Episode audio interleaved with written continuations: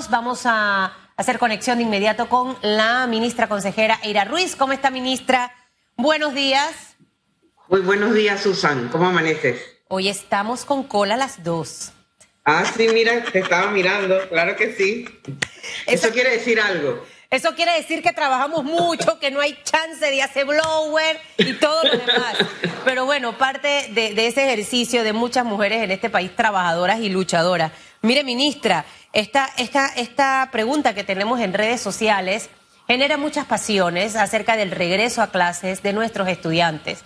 Eh, estamos viendo cómo vamos avanzando poco a poco en otras actividades. Ya, por ejemplo, este formulario para permitir el aforo en actividades como las que mencioné en los titulares. Y está el tema del regreso a clases 100%.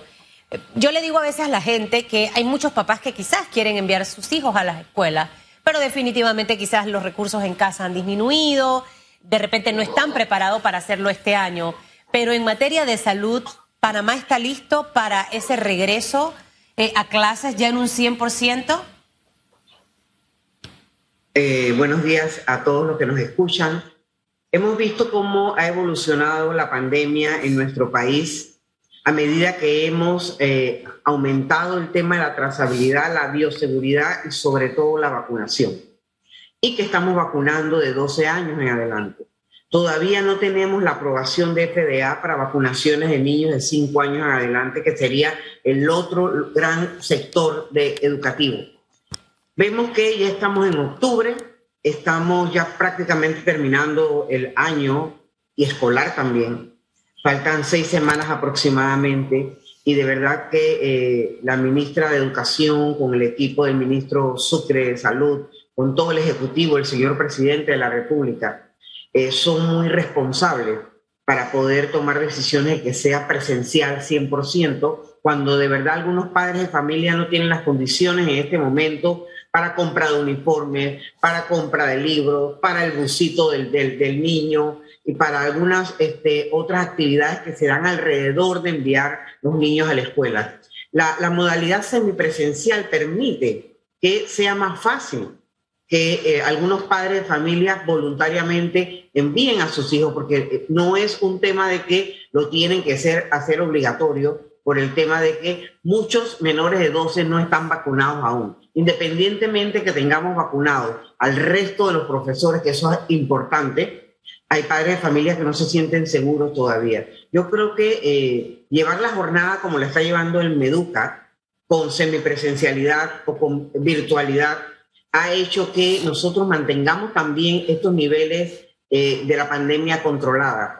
Eh, tengo eh, información que en otros países, en otras latitudes, en este momento han tenido que cerrar universidades completas porque no se han guardado las medidas adecuadas. Las personas piensan que el virus ya se fue. Y eso es un llamado que hago a toda la población con mucho respeto.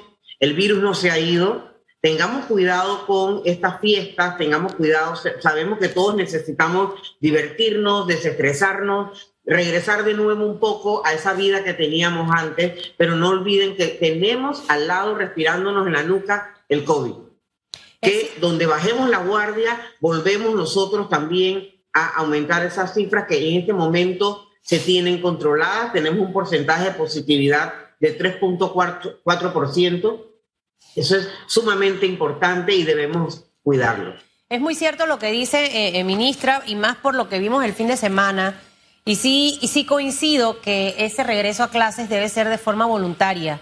Eh, sé que muchos papás quieren, esperemos ya el otro año y, quizás los papás se puedan preparar y vamos a estar seguros de que vamos a tener un 2022. Hay que ir con calma y buena letra, como digo yo, para no tener allí contratiempos. Ahora, lo que usted menciona, el virus sigue y definitivamente que eh, eh, quizás mucha gente en, pandemia vivió una situación distinta a la de otro. Algunos nos pusimos un poco creativos y hacíamos actividades en casa. O sea, para mí, yo nunca dejé de ser feliz, ministra, a pesar de que la preocupación estaba allí latente por el COVID. Yo me inventé juegos de dominó, hacía karaoke. O sea, usted no sabe, yo soy una experta en inventar cosas.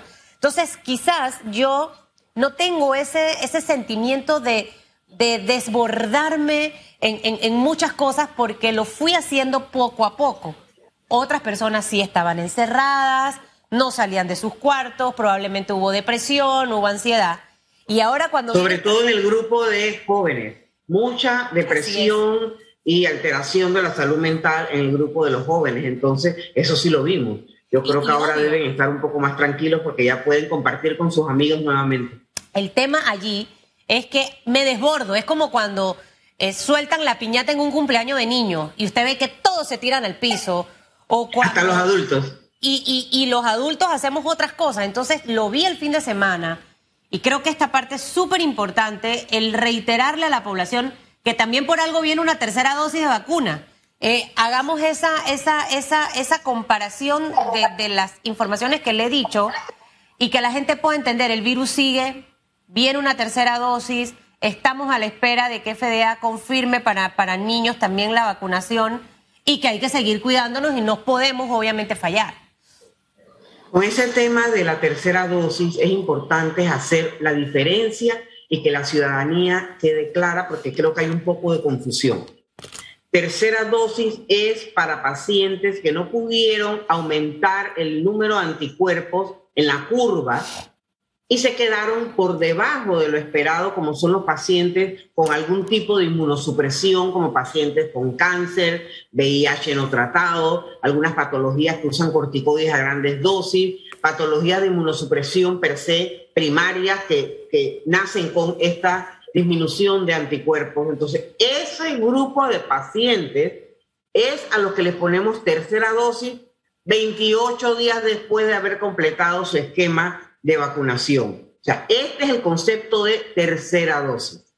El concepto de refuerzo, que es el que le vamos a poner al resto de eh, la población mayor de 55 años, se llama refuerzo porque es seis meses después de haberse aplicado la segunda dosis. Entonces, tenemos dos eh, temas diferentes. Tercera dosis, pacientes con inmunosupresión, 28 días después. Refuerzo, pacientes que no necesariamente tienen inmunosupresión, pueden ser pacientes crónicos con alguna patología, algunas personas que trabajan en ocupaciones que les aumenta el riesgo de contraer COVID, como los trabajadores de la salud, y personas de 55 años y más.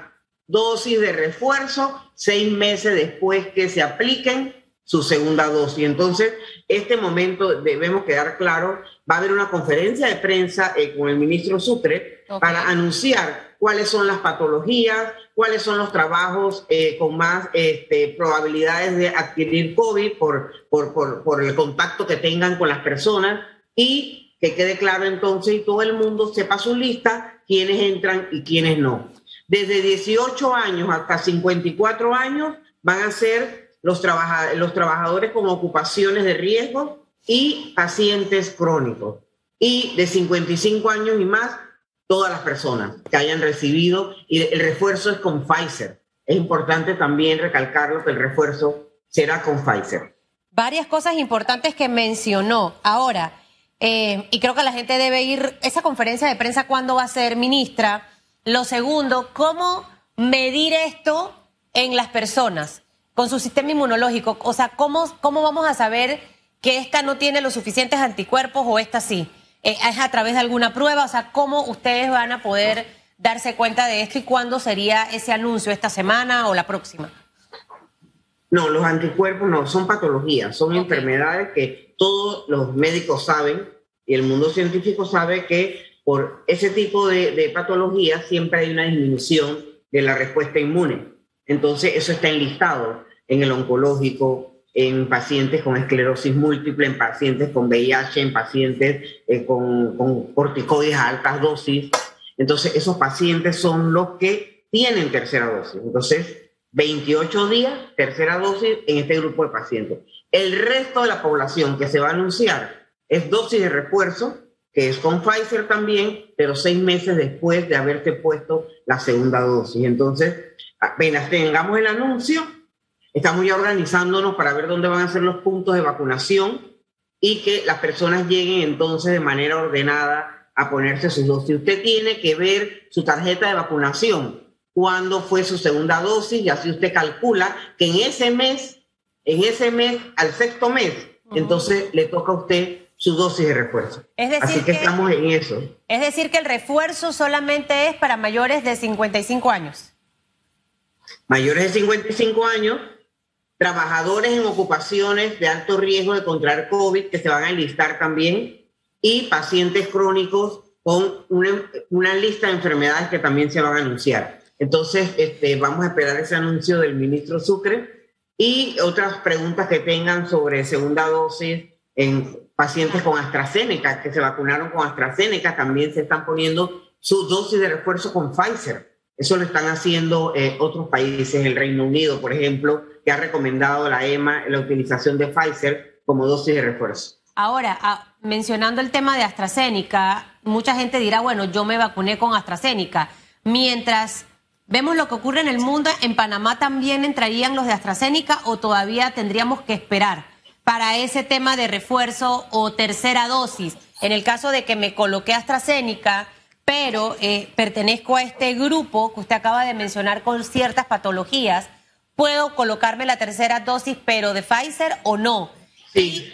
La recomendación es que la dosis de refuerzo, dosis de refuerzo, sea con Pfizer. Esa es la recomendación.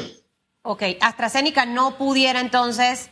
Eh, a ver, el refuerzo tiene que ser con AstraZeneca, pero si me vacuné con Pfizer la primera y la segunda y tengo arriba de 55 años, ¿yo me puedo colocar el refuerzo de Pfizer?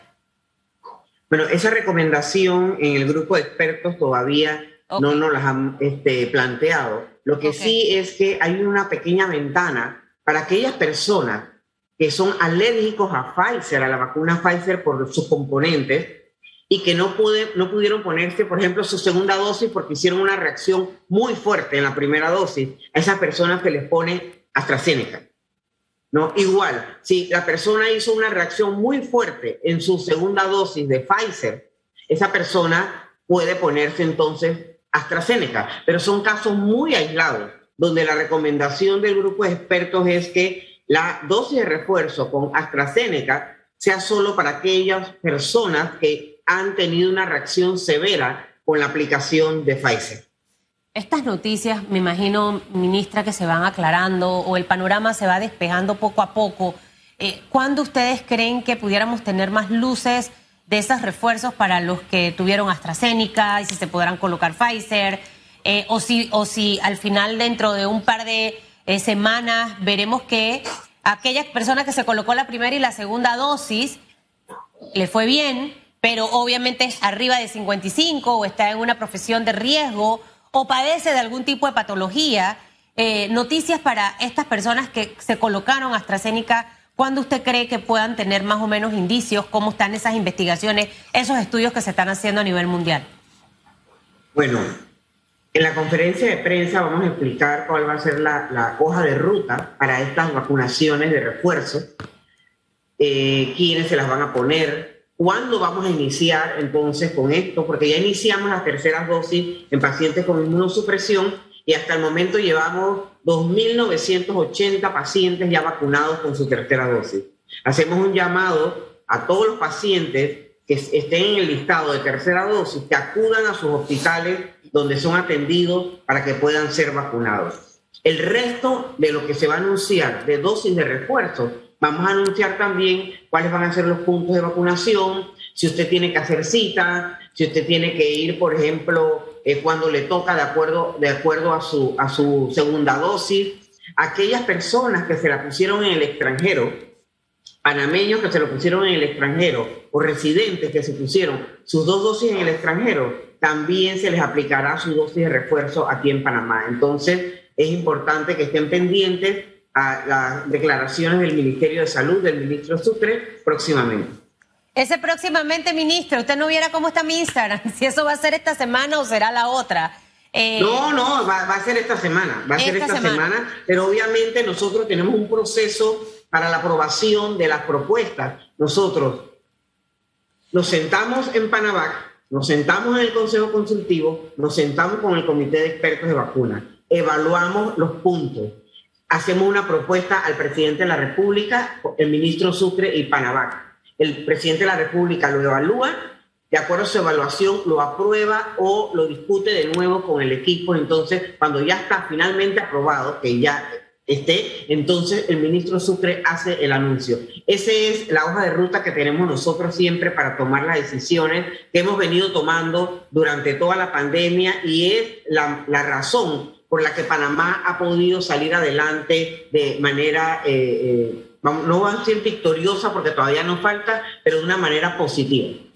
Bueno, esperar esa conferencia de prensa, creo que allí se van a aclarar muchas dudas las personas que estén nada más pendientes y creo que al final buscar siempre ese centro de información porque usted sabe que cuando ocurren estas cosas, ministra, la gente aprovecha para desinformar, vienen los fake news y hay que tener mucho cuidado con eso para que usted no esté desinformado y no vaya a ponerse una dosis que quizás no le corresponde o no entra dentro de ese grupo. Es importante también recalcar, porque he visto varios eh, Twitter, he visto cadenas en WhatsApp de que en los hospitales privados ya están poniendo dosis de refuerzo para mayores de 55.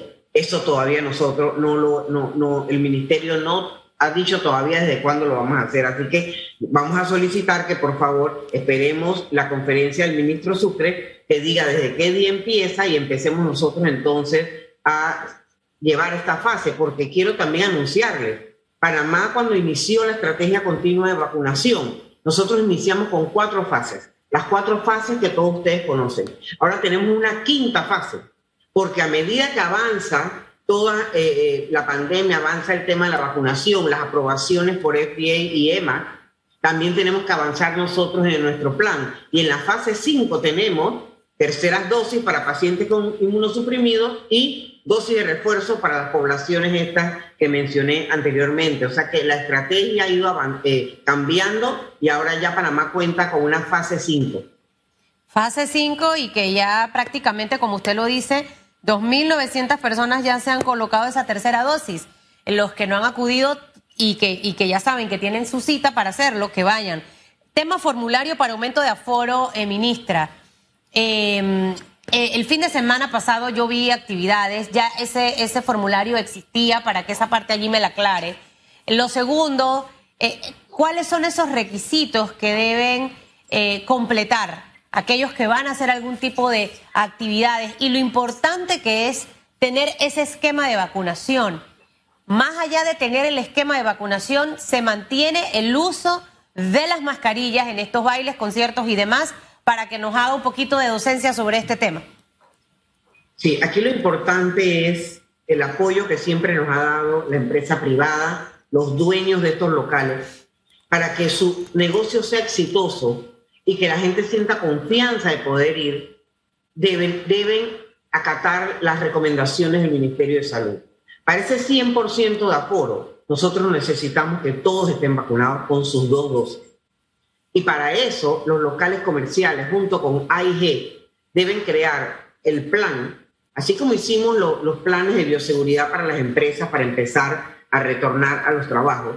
Estas empresas deben tener con AIG el mecanismo del PDA para poder ver si tienen su código QR para poder entrar o que enseñen su tarjeta de vacunación debidamente con su nombre con su cédula y que sea de verdad la tarjeta de vacunación de la persona que dice que la porta y ver que tengan las dos dosis. Entonces, esto va a asegurarnos estar tranquilos para poder ir a cualquier eh, lugar de, diversión de esto. Pero sí, por el contrario, no, no guardamos estas medidas de bioseguridad. Entra quien quiera que quiera entrar entonces van a haber brotes y van a haber clústeres en estos lugares y no va a ser beneficioso porque entonces el MINSA va a tener que cerrar la actividad. Y nosotros lo que queremos es que reactivemos toda la economía, que todo el mundo vuelva a sus trabajos y que la gente se pueda divertir de manera sana y de manera segura. Entonces el llamado es a estos locales que hacen estas peticiones al MINSA que cumplan, que cumplan para que su negocio florezca y para que todos estemos tranquilos de poder acudir a estos lugares. Sí, aquí no puede imperar el juega vivo. Entendemos que todos queremos que muchas más personas entren a nuestros eventos, a consumir a, estas actividades, pero al final también la salud la ponemos en juego y creo que nadie quiere volver a estar encerrado. Y ese es como un, un miedo, como el cuco, como uno dice, ese cuco puede volver si no hacemos las cosas correctamente, eh, ministra, cuál ha sido el comportamiento a nivel mundial. O sea, usted nos hablaba hace un momento de algunas escuelas que han tenido que retroceder precisamente porque bajaron la guardia en cosas. ¿Puede Panamá regresar nuevamente a estar confinado, a estar en cuarentena? ¿Los toques de quedan pueden regresar si no mantenemos los números como están en este momento? Todo depende de cada uno de nosotros, de lo que en conjunto nosotros respetemos, de que en conjunto sigamos utilizando la mascarilla. Panamá es un país de ejemplo a nivel mundial por el uso adecuado de la mascarilla.